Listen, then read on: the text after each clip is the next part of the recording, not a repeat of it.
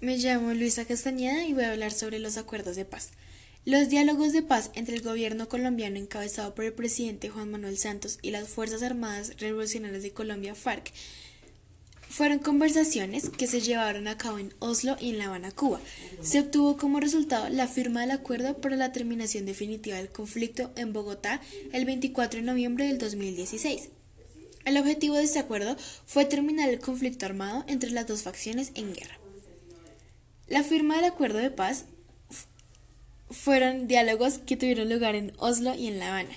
El primer acuerdo de paz, firmado en Cartagena, según la ley, debía referendarse en un plebiscito en el que los ciudadanos debían votar sí o no al acuerdo. El resultado final fue una victoria para el no.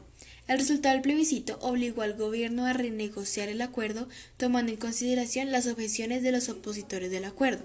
Tras un periodo de negociación con los promotores del no, el gobierno y las FARC acordaron un nuevo texto para el acuerdo de paz, el cual se firmó el 24 de noviembre en el Teatro Colón de Bogotá. Este nuevo acuerdo fue ratificado por el Senado de Colombia y la Cámara de Representantes el 29 y 30 de noviembre.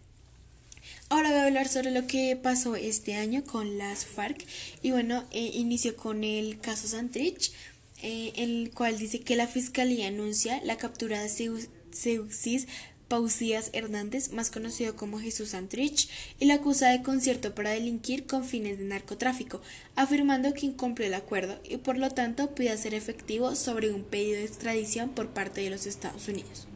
La captura de Santrich fue una de las razones para que el 20 de julio de ese año, con un nuevo Congreso posicionado y un nuevo presidente electo, Iván Márquez anunció que no tomaría posición a la curul que le correspondía como senador al presentar diferencias insalvables con el gobierno.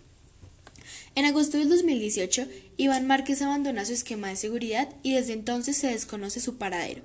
Información de inteligencia lo ubicó por más de un año en Venezuela y desde ahí envió distintos mensajes a los excombatientes de las FARC y al gobierno, en los cuales afirmaba que había sido un error dejar las armas y llamaba al Estado al cumplimiento de lo pactado.